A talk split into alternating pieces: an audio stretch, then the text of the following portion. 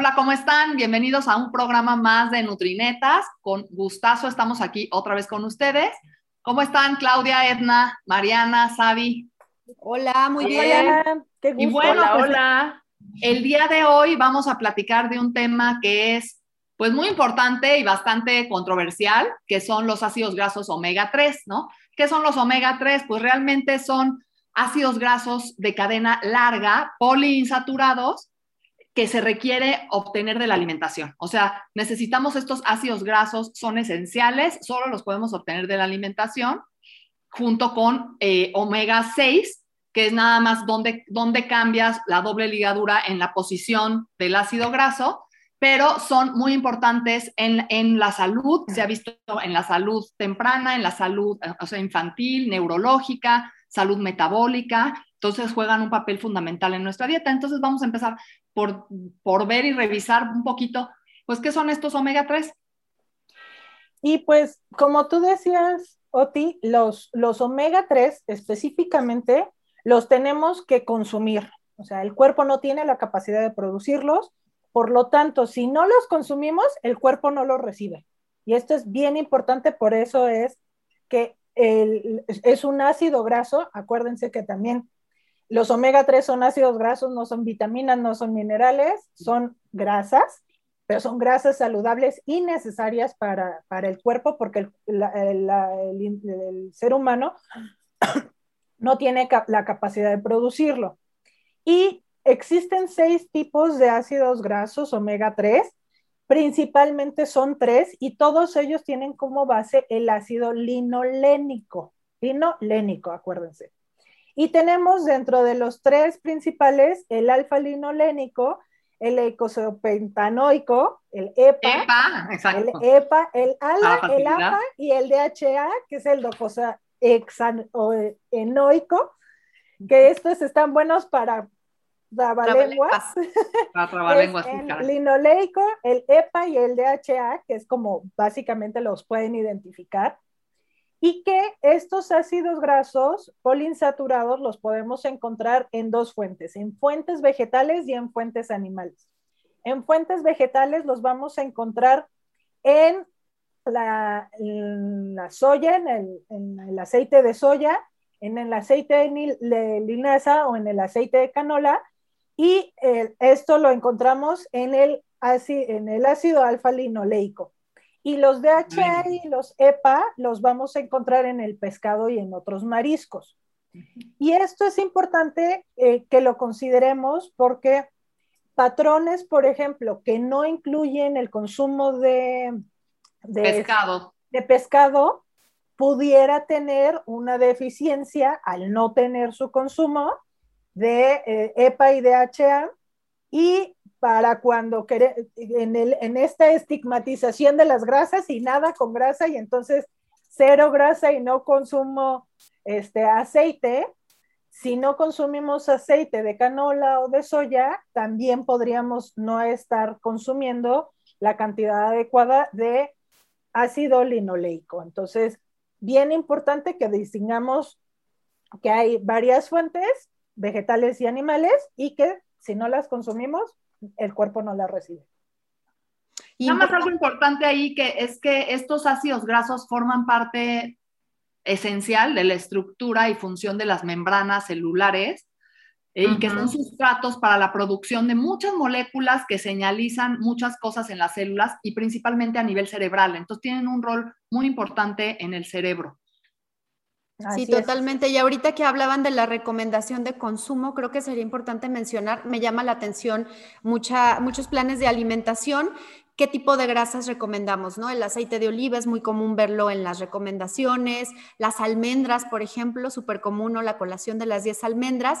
Y no estoy diciendo que esté mal, pero cuando hablamos de omega 3, hay que pensar no solamente en si son grasas como coloquialmente decimos buenas o grasas malas, sino en el contenido real de omega 3 si queremos este beneficio y cubrir la, la cantidad que necesitamos.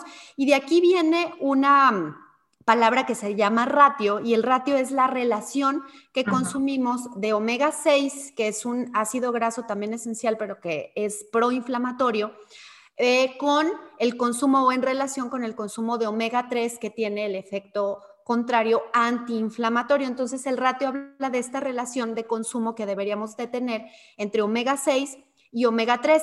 Y esto es importante por las fuentes, checar por qué recomendar linaza, por qué recomendar chía, por qué recomendar pescado y cierto tipo de pescado, precisamente por el ratio que manejan, donde el contenido de ácidos grasos omega 3 es eh, muy similar al de la recomendación de distintas instituciones como la AJA y varias eh, han dado la recomendación que el consumo ideal tendría que ser un ratio o una relación de 3 a 1.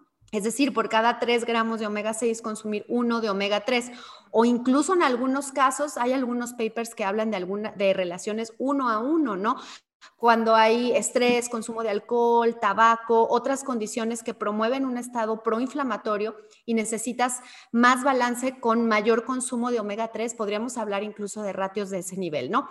Y si vemos cuántos... Pero, oye, Mariana, pero ahí también tendríamos que decir, yo creo, la importancia de, o sea, cuáles son las dietas que te elevan la cantidad de consumo de omega 6, porque... Por ejemplo, aceites, es lo que más así es, o sea, el consumo de aceites. este rollo de que estés comiendo aceites de maíz o que estés comiendo también productos procesados, o sea, alimentos ultraprocesados que contienen muchos muchos de este tipo de aceites.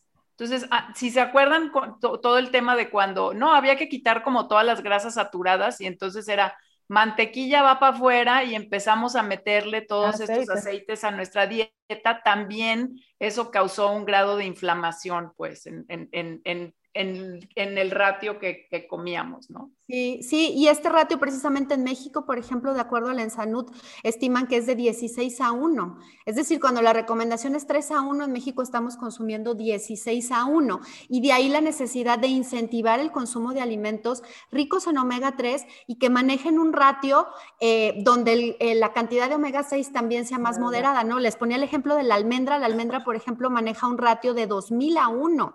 Entonces, no estoy diciendo ya no coman almendras, estoy diciendo si quieres un una buena fuente de omega 3 no es la almendra, ¿no? O sea, tendrías que estar pensando en otras fuentes. Si hablamos eh, del aceite de oliva, es 10 a 1. No estoy diciendo no consuman aceite de oliva porque tiene polifenoles y otras bondades, pero tampoco es la mejor fuente de omega 3. Entonces, nada más no confundir entre un alimento que es fuente de omega 3 y un alimento que tiene grasa monoinsaturada o algunas otras bondades como los polifenoles. Y eh, dentro de las otras fuentes que me llamaron la atención, el salmón y el salmón está en una relación 1 a 11, por ejemplo, la chía está en una relación 1 a 3, o sea, tiene mucho mayor contenido de omega 3. De los aceites, curiosamente el que más recomiendan por esta situación del ratio es el de cánola, que maneja una relación de 3 a 1, ¿no? Entonces, eh, checar nada más muy bien la recomendación que estamos dando dependiendo de qué es lo que queremos, ¿no? Si aumentar el consumo de omega 3, manejar un ratio que sea más cardioprotector, más antiinflamatorio, entonces cuidar con nuestras recomendaciones de fuentes alimentarias. Ahora, una cosa muy importante es que aunque la comas de fuente vegetal, el, consumir ácido alfa linolénico tiene que transformarse en estas dos que son como los más de la ruta eh, activa, que va a tener el efecto realmente metabólico, son EPA y DHA. Entonces, esta, eh, no es tan eficiente, digamos, consumir alfa-linolénico porque no todo se va a transformar en, el activo EPA y DHA. Entonces ahí pierdes, ¿no? Entonces, realmente no es hablar de, hay muchísimas grasas saludables, como dice este Mariana, ¿no? O sea, aceite de oliva, nueces y semillas, aguacate, pero va a tener más por las grasas monoinsaturadas, no tanto por los omega 3 que te van a brindar. La, la parte de omega 3 directa, que te va a brindar un beneficio es el que viene en fuentes marinas y no hay de otra. ¿Por qué? Porque está en los tejidos, en la grasa, o sea, está disuelto en la grasa que te Por más linaza que te comas, necesitas la elongasa, que es una enzima que nosotros realmente fabricamos para que puedas tener ese efecto activo del ácido graso, pero no todos tenemos esa capacidad. Oigan, pero ahí el tema entonces, ¿qué pasa, por ejemplo, con los vegetarianos, pues, o los veganos, ¿no? Que también entonces se tienen que suplementar, pues. Bueno, pero primero digamos entonces cuál es la cuánto necesitamos de EPA y DHA, digamos, ¿no? O sea, hay, hay, como diferentes eh, variaciones, pero digamos que estamos entre 200, 300 miligramos por día A veces la combinación de todos los omega 3, eh, bueno, omega 3 eh, ya directo EPA y DHA, más bien 500 miligramos al día, más o menos. Entre 200, 300, 500 la, la combinación, pero de DHA es 200 o 300, o sea, miligramos al día. Es poquito. ¿Pero qué te da eso? ¿Qué te da eso? ¿Cómo que, te da? ¿Qué te tienes que comer para ah, poder obtener? Pues con 300, si tú comes 300, 350 gramos de pescado grasoso a la semana, cubres la recomendación de DHA y EPA. No es demasiado, ¿eh? No, no es, no es estar comiendo 200 gramos al día, que ya nos iríamos a una dieta que no sería algo más sostenible, queremos rescatar más plantas, no, o sea, eso sí, está muy claro, pero los pescados se han olvidado ¿no? El consumo no es muy frecuente. Digo, en México, de acuerdo a datos de, de Ensanud, el promedio de ingestión de, pescado en un análisis bien bonito que hicieron, de 10 gramos por día, oye. Pues nada. Es nada. Y dicen, tres, solo 13% de la población consumió pescado el día anterior. Y que Pero el 90% consumió bebidas azucaradas. O sea. Y que ahí, no es... vas, vas, vas. Es que nada más preguntaba porque, por ejemplo, 10 gramos, pero por ejemplo, la gente que come más comúnmente un pescado grasoso es el atún. Y sabemos que lo consumimos en forma enlatada y ahí sabemos que también es diferente cuando se conserva en agua o en aceite para poder mantener esos omega. Entonces, ¿cuáles son las fuentes más comunes tal vez de la población en general para obtenerlo? Sardinas, a lo mejor aunque es un pez más pequeñito, pero también tiene su, su cantidad de omega el, el atún, pero sería interesante ver que ni así logramos un consumo como ahorita mencionaba. Oye, pero se compran el aceite, el, atún en aceite y luego le tiran el aceite y con todo y el omega, entonces es así como, ay, porque no, no, ¿cómo me voy a comer el aceite? Pero lo más traumático, sí, lo más traumático es esta, este, pues esta creencia que tenemos todavía de low fat, ¿no? De bajo en grasa de seguir comprando el atún en agua y dice ahí con fibra de soya, o sea, para darle consistencia y además ya perdió los omegas y porque no lo voy a comprar con aceite, entonces no. Porque si no, engordo. Ajá. Y porque este engordo y ya trae el, sello también de grasa saturada, entonces empezamos ahí a tener ahí unos conflictos, ¿no? de conocimiento. Y aquí, y aquí sí queremos, y ahí también sí nos vamos a, híjole, me voy a ir muy nutriológica, pero no importa. si nos vamos a producto de origen animal bajo, moderado y alto en grasa y, muy bajo, ¿no? Y entonces, si solo incluyo en mis planes de alimentación productos de origen animal bajo y muy bajo, pues no va a existir estos, o los omega 3. Exacto. O sea, no los vas a mandar. Porque vienen de, los, de, más alto contenido graso. Van a ser moderados y altos. Entonces, ¿no? Igual que el huevo sería moderado, ¿no? Y dices, ¿por qué, los, excluirlos de la alimentación nada más porque son moderados y altos en grasa? Entonces, porque hacemos dietas bajas en grasa, claro, lo que hemos platicado anteriormente. Grasa. Entonces, no, eso sí. No. Y, otra cosa es que aunque está presente en el salmón, no toda la, no toda la población tiene acceso para consumir el salmón. Entonces, o sea, esto también es importante que le demos diversidad. Uno, diversidad para cuidar también eh, la, la, especie, o sea, si todos los días todas las personas comieran salmón o atún, pues también acabaríamos con estos productos. Entonces, algo que es bien importante es darle variedad, pero también considerar que dentro de la variedad también tiene que venir el factor economía y gusto, porque pues no a todas las personas les gusta el pescado los mariscos, o no a todas las personas pueden consumir por un tema de alergia. Entonces, hay que buscar también otras opciones para darle variedad, tanto en la economía como en la variedad del tipo de pescado. Yo sigo insistiendo que los salmones no, no, no, no, yo no los, yo sigo insistiendo que no los veo brincando por los ríos mexicanos, ¿sale? O sea, que finalmente es algo que tienes que importar y también es... Son de granja y tienen menor contenido de omega también. Así es, y Oye, pero son salmones este, flojos, ¿verdad? Pero hay otras opciones de pescado. En ese análisis... Y, bagre, por ejemplo, son otras buenas opciones de pescado. ¿El bagre y cuál, Mariana, que no te escuché? Y bagre. Ah, sí. Chinambo y bagre. Sí, también sardinas, eso sí lo anchoas, sardinas, anchoas, trucha y salmón son las especies que más eh, hicieron un análisis que rescataron, que tuvieran más EPA y DHA en México especies, pero que tuvieran el menor contenido de mercurio, porque otra preocupación es la contaminación de mercurio en los pescados. Entonces, vieron que los que tenían esa combinación era salmón, trucha, anchoa, sardinas. Entonces, y atún está como en la rayita del mercurio. O sea, algunas marcas se pasan del límite establecido y algunas marcas no. Entonces, pon tú que el atún de sí de vez en cuando, porque es el más disponible, ¿no? Claro, a todo mundo le gusta, es fácil de incluir, ¿no? Pero tratar de estar metiendo, por ejemplo, sardinas. Ay, Claudia no quiere ni una de las. O sea, yo no quiero ninguna de las opciones. Pero la sardina está bien rica. La sardina es buenísima, oye. Pero no. Voy a hacer un esfuerzo. Ahora un esfuerzo, claro, porque dice que no le gusta. Ahora, bueno, es que a mí me, me, dan atún y yo a mí se me erizan los pelos. A mí me fascina, a mí la verdad me gusta mucho todos los pelos. No, atún, atún en, lata, pues, atún fresco. Pero el, el, el, medallón o cubitos para ceviche y así también está bueno. Sí, pero, por ejemplo, la, la, sardina yo creo que es uno de los peces como está completo, que tiene una excelente nutrición. No ha sido modificado, como ahorita mencionaban, de agregar proteína de soya, proteína de chícharo o algunas fibras. Entonces, yo le miría más, además es un pescadito más pequeño y menos contaminación de mercurio, como ahorita lo mencionaba.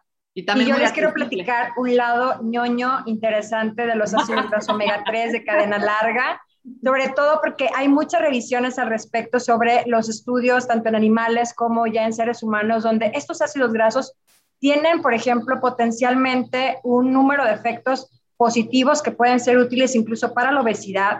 También incluye la supresión del apetito. También pudiéramos hablar ahí de cómo estimula este ácido graso, por ejemplo, a la colecistoquinina como primer factor de saciedad, que eso lo hemos platicado hasta nuestros cursos acá de Nutrinetas. También mejora la circulación, por ejemplo, que pueden facilitar entrega de nutrientes al músculo esquelético y los cambios en la expresión de genes que también pueden eh, cambiar, por ejemplo, nuestro metabolismo hacia una mayor acumulación de tejido magro. O sea, así como mejoramos adiposidad, la masa muscular se ve beneficiada porque nos habla también que beneficia la oxidación de grasas, el gasto energético y la reducción de los depósitos de grasa. Y dentro de estas revisiones, por ejemplo, me encontraba que hay una familia de receptores de la familia eh, de, los, de las proteínas G, se llama señalización GPR 120 y se asocia con la inflamación porque sabemos que cuando consumimos estos omega, lo hemos escuchado mucho para modular la inflamación eh, que tenemos a nivel subclínico, que también, por ejemplo, hablábamos de la fluidez de membrana, entonces sabemos que tenemos un equilibrio de ácidos grasos en nuestra dieta y si no es beneficioso nuestro equilibrio, puede llegar a tener una rigidez también de membrana y de comunicación celular. Por eso esta señalización de la GPR 120 Está asociada a inflamación, aumento de peso, control de glucosa y se ha estudiado tanto en modelos animales como en seres humanos. Entonces, cuando se empieza a ver estos espectros de los efectos beneficiosos sobre el riesgo de la enfermedad vascular, consumo de ácidos grasos, sabemos que los ácidos grasos no solamente van a tener esa eh, utilización energética, sino también moduladora, ¿sí? Y además actúan a través de estas, estos receptores que están, por ejemplo, en tejidos claves. ¿Dónde lo puedo encontrar? En el adipocito y en el macrófago. Entonces, ahí es donde se ve, por ejemplo, el DHA. Vamos a suponernos que el DHA está haciendo un efecto en este receptor y de ahí va a estar bloqueando la expresión de citoquinas que son proinflamatorias y que nos llevan a todas estas cascadas. Y pues me encontraba mucha información sobre el respecto, eh, las cuestiones de atenuar la grasa corporal, reducirla, y sobre todo se encuentra en la parte de la grasa visceral, la grasa del epidídimo, era lo que menciona la literatura, y hay muchos eh, evidentes, por ejemplo, evidencias sobre todo de la ingesta que va desde punto 3, eran los 300 miligramos que ahorita mencionaban, hasta 3 gramos por día, lo cual puede reducir el peso corporal, grasa corporal en personas que ya padecen sobrepeso y obesidad. Entonces, esta cantidad de, ácidos grasos entre 0.3 y 3 gramos puede mejorar esta composición corporal y sobre todo, como les decía, habla de oxidación de grasas, tejido adiposo, tejido hepático, ¿sí? Cardíaco, intestinal y también, como mencionaba, tejido del músculo esquelético y reducción de esa deposición de grasa en el tejido adiposo. Entonces es algo interesante que aprendamos mucho más, sobre todo porque ya platicamos del y lo que me agrada mucho porque a veces no lo relacionamos cuando una persona tiene sarcopenia o tiene padecimientos también a nivel de masa muscular, los ácidos grasos potencia, potencian, perdón, esta tasa metabólica, sobre todo para que tengamos, tengamos mejor respuesta como tal, sobre todo que haya una reducción en la disponibilidad de nutrientes para la lipogénesis y un almacenamiento del tejido adiposo. Pero lo que más me interesa con esta cuestión de lo que aún falta, sobre todo más investigaciones, pues es esta parte interesante. Eh, está reduciendo la parte catabólica de las proteínas y eso ayuda a que tú tengas mejor reparación tisular y esa es la manera que queremos darle esa parte beneficiosa del consumo. Oye, pero es que esta, esta, esa justamente es como de reparar, ¿no? Porque tiene muchos mecanismos que se han visto con antiinflamación y antioxidación. Entonces, en todos los procesos, por ejemplo, previene daño al DNA, al estrés oxidativo, eh, reduce los, la producción o la síntesis de icosanoides, que es una ruta metabólica de los omega 6 que ya decía Mariana, pero entonces se van por, otro, por otra vía y derivan en componentes eh, derivados de DHA, por ejemplo, ¿no? Participan en síntesis de óxido nítrico, que va a ser un vasodilatador muy importante y entonces por eso a veces beneficios en presión arterial o en, o en endotelio este, vascular. se han visto implicados en disminución de citocinas proinflamatorias, eh, inhiben ciertos el factor nuclear kappa beta, este, activa factor de transcripción PEPAR gamma, que es antiinflamatorio. O sea, hay varias, varios mecanismos que se han visto. Y a mí me gustaría resaltar la importancia que tiene este consumo desde la etapa prenatal, o sea, para las mamás. Sí, buenísimo. Es muy, muy importante porque estos ácidos grasos poliinsaturados, principalmente el DHA, son, muy, son fundamentales, o sea, dependen de ellos el desarrollo del cerebro y de los ojos. Este, porque se acumulan en el tercer trimestre de embarazo en esos tejidos de manera preferencial la placenta los transporta hacia el feto y el feto depende completamente del aporte materno. Y los primeros dos años de vida hay un aumento de 30% de DHA en la composición de las células, digamos, cerebrales del bebé. 30% el DHA en, esas, en ese tejido. Y en la retina también representa el DHA el 80% de todos los ácidos grasos poliinsaturados de la, de la visión, ¿no? y 60% también del peso seco del cerebro son ácidos grasos, siendo el más representativo el DHA. Entonces, el desarrollo neurológico y visual sí depende mucho de esto. Y también de acuerdo a los mecanismos que acabamos de, mencionar, pues también pueden, como participan en esta síntesis de ciertos componentes prosanglandinas y antiinflamatorias y todo, pues pueden participar en vasodilatación, en un flujo sanguíneo placentario saludable o, equilibrado, ¿no? En inicio de trabajo de parto, en varios procesos que van a ayudar en la salud prenatal. Y lo depresión postparto también. Depresión postparto también. De hecho, hay evidencia suficiente para decir que la suplementación con omega 3 disminuye el riesgo de parto pretérmino. Eso. Bajo peso al nacer y depresión postparto en la madre o perinatal, también en la en la el embarazo o post. Durante, ajá. Hay menos estudios en depresión, pero sí los hay y sí en las revisiones sistemáticas sí se dice hay reducción de esta depresión. Y, yo creo que, bueno, pues este rol antiinflamatorio antioxidante puede traer muchos beneficios en la, en la, etapa temprana. No ha sido tan contundente el, al evaluar ya el desarrollo neurológico después. O sea, como que vean mucho efecto haber suplementado a la madre y ver en el niño escolar un proceso así súper diferente en neurodesarrollo. Pero lo que sí sabemos es que sí se necesitan mucho, que aumente el requerimiento de una manera muy importante y entonces lo que tenemos que recomendar o que garantizar en esta etapa temprana es el consumo, lo, que decíamos, ¿no? 300 o 350 gramos de pescado grasoso semanal, más otras fuentes de linolénico tal vez, o sea, sí incluir linaza, la variedad, otros extras, pero no podemos depender solo del linolénico, que serían las fuentes vegetales, y eso sí, muy importante, consumo insuficiente, solo si hay consumo insuficiente, seguramente entonces necesitamos suplementar. La suplementación. Pues al nivel del consumo recomendado, ¿no? No, no es una dosis farmacológica de dos gramos como muchos suplementos nos quieren dar, ¿no? Un gramo, dos gramos, ¿no? Pues no. Con un gramo. Sería. Ni siquiera 200 a 300 miligramos sería mm. la recomendación de DHA. ¿no? Entonces, la suplementación en embarazo sí tendría que ser nada más a niveles de 200, 300 de DHA o a 500 EPA y DHA y nada más, si es que no hay pescados, digamos. En la dieta. por ahí, en la dieta. Que esté eficiente, claro. Oigan, pero ya también hablando de los temas como neurológicos, me encontré por aquí una revisión sistemática sobre cognición, ¿no? En toda esta parte neurológica, pero como un poco como decías ahorita, Oti, ¿no? En una revisión que se hizo, pues ya es como el 2018, pero este, sí habla, por ejemplo, de artículos que se habían publicado en los últimos cinco años, en donde hay como cinco artículos que incluían como, o sea, mismas revisiones sistemáticas sobre este, eh, o sea, problemas cognitivos, incluyendo pacientes con Alzheimer y todo, pero en todas las etapas de la, en, eh, de la vida. todas las etapas de la vida. Entonces,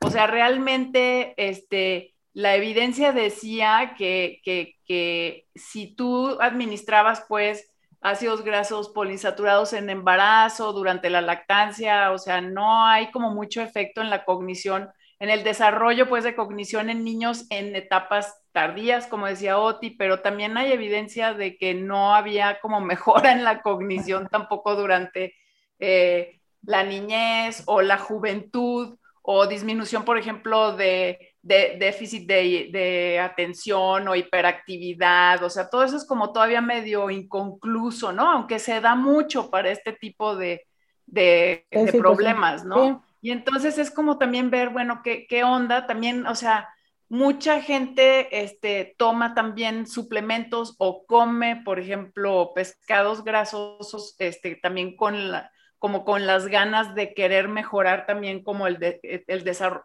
o sea, su cognición eh, o prevenir, ¿no? Un deterioro cognitivo, pues, en adultos y en adultos mayores. Y todavía sigue inconclusa la... la... Pero a mí me gustaría decir ahí algo importante. No se trata de quererle encontrar, creo que donde, a donde lo que ha pasado con estos estudios es que le hemos querido encontrar esto de que los omega 3 previenen. Ajá. Sí solucionan. Y aquí también es, cosa de evitar la deficiencia. O sea, lo que se quiere es un estado normal de, DH, que tengas tus omega 3 en el estado que requieres para tener un desarrollo igual. No necesariamente. Yo estaría, de acuerdo no, también. No necesariamente sobrepasar en condición. Pues no sé, no quiero sobrepasar. Lo que quiero es garantizar que hay un buen aporte porque suelen ser deficientes y eso entonces me va a tener un resultado similar. Ah, eso es diferente también. Claro, y en los últimos años también se ha promovido este tema como de la dieta mind, o sea, de mente, este, en donde es como una combinación, ¿no? De lo que sería como la dieta mediterránea y DASH, o sea, con sus asegúnes, pues precisamente para evitar el o prevenir la demencia o el deterioro cognitivo. Entonces, en este sentido, bueno, pues las recomendaciones siguen siendo como similares a las que ya estamos acostumbrados y finalmente, pues es obviamente cubrir, este, ¿cómo se llama? Tus, tus frutas, tus verduras, o sea, comer más berries, ese tipo de cosas y obviamente sí hace eh, énfasis pues en comer de menos este pescado grasoso, ¿no? O graso pues una vez a la semana, ¿no? Aunque Claudia este no quiera. Claro, no, yo por más. Bueno, es que no es cierto, no es que no me guste, como que no lo tengo muy integrado, pues, pero ahí va. Es, son, son, son, pero, pero imagínense, o sea, hay mucha gente que no lo tiene integrado también como parte de su vida sirve como y ejemplo. le puede gustar, o sea, muchísima gente sí le gusta, lo podría adaptar, pero simplemente como que ahí lo hemos dejado aparte, ¿no? Entonces sí lo tenemos que rescatar. no, se acostumbra al consumo. Y pensarlo no como un producto animal tanto, sino también como una grasa saludable. Eso es lo que creo que es muy importante. Sí, ese sería el mensaje, ¿no? O sea, que finalmente es una grasa saludable y no pelearnos con las grasas también, porque entra como dentro de ahí sí queremos grasoso, ajá. Pero también, como decía Oti, no ponerle esas características este, sobrenaturales de decía, ah, pues si empiezo a consumir ácidos omega 3, me voy a hacer más inteligente. Me voy a hacer brillante. Porque no es cierto. Lo que más es que si estoy deficiente, quiero tener mi nivel normal. Sí, o sea, es para evitar la deficiencia. O sea, pero a mí, a mí sí me late para prevenir, o sea, me late en el sentido de como esa añoranza, ¿verdad? De, querer prevenir el deterioro cognitivo que dices, o sea. Ajá, para adultos, eso sí podría ser tal vez. No, pero, pero, un antiinflamatorio, antiestrés oxidativo, sí, podría ir para allá. Pero como dices tú, o sea, no es para, o sea, para. Es para hacerte más Es porque quieres mantener tus niveles precisamente, pero no porque te quieras hacer así, o sea, quieras como evitar también el, un deterioro normal que va a haber por edad, ¿no? O sea, no es que va a revertir todo y te va a salvar de todo, o sea, es que es como cualquier suplemento, ¿no? Es, que es lo mismo. O sea, pensar que el suplemento te va a prevenir enfermedades y te va a quitar, pues no, ¿qué sabemos de los suplementos? Pues cuando hay deficiente consumo, cuando no hay fuentes de tal cosa, pues tienes que suplementar, pero si no, pues no va a haber un beneficio tanto. Ahora también se ha visto lo de los, los, alimentos funcionales, cuando precisamente una persona no está consumiendo el pescado, hay, por ejemplo, eh, esta presencia de alimentos funcionales que incorporan ácidos grasos omega 3 y es un acierto que actualmente vemos como una necesidad. Entonces, la idea es pues la combinación, ¿no? De los diferentes tipos de omega 3 que hay, la fuente vegetal, la fuente animal. Sabemos que la fuente marina es la mejor opción, pero este es el equilibrio que si no tenemos una suficiente fuente de origen marino, pues vamos a tener estas combinaciones que pueden también adquirirse a través de alimentos funcionales. Pues las netas, netas, vamos por las netas. Vamos por las, netas, para todos los netes y, los net, y las netas y los netos. Pues yo diría, empieza? Yo, yo diría, coman pescado, 350 gramos mínimo por semana, grasoso, puede haber fuentes baratas y disponibles como sardinas, ¿no? Como atún. Guachinango. Eh, guachinango. El bagre que decía Incluirlo dentro de esta dieta de preparaciones, ¿no? De platillos ricos eh, con muchas plantas y eso va a ser muy saludable y va a rescatarnos de este deficiente consumo que tenemos a nivel población, creo yo. Ya dijo las netas, pero de todos. De todos. Yo diría una neta, el omega 3 es necesario que esté en la dieta. Esa es una, es una neta que aprendimos y sobre todo está en la variedad de las fuentes que existen. Entonces, ya sea también una persona que tenga una dieta vegana, vegetariana, pues tiene fuentes que puede estar este, complementando y de cierta manera individualizar la dosis si es necesaria la suplementación. Bien, sí. Totalmente. yo diría, o sea, consumir eh, omega 3 para evitar como los procesos inflamatorios naturales que vivimos todos los días, que son, o sea, la falta de sueño, el comer no necesariamente como lo más adecuado en algún día de la semana, el, tener exceso de trabajo, el sedentarismo, eh, la edad. Y, este, y, y bueno, ya añadenle cualquier fisiopatología que se les atraviese por ahí en la vida. ¿Sale? Así es que sí, a consumirlo, pues.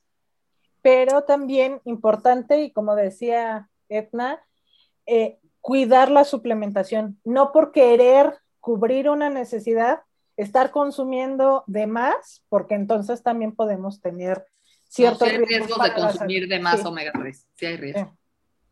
Así es. Y pues por último, se, incentivar el consumo de alimentos ricos en omega 3 y no solo o no confiarnos en que solo estamos recomendando grasas buenas, como lo que decíamos, ¿no? De la almendra, la mantequilla de cacahuate, que no tienen omega 3, entonces buscar fuentes ricas de omega 3. Eso, qué rico, creo que Oigan, netos y netas, la semana que entra vamos a tener un live. sí. vamos a despedir, vamos a despedir nuestra tercera temporada de Nutrinetas con un super live. ¿Y de qué creen que vamos a hablar? Platícanos, Claudia. De un tema bien controversial. Vamos a hablar. No, no, lo escogió Oti. Ah. no, fue. ¿Por qué me echan la culpa de todos los controversiales, oiga?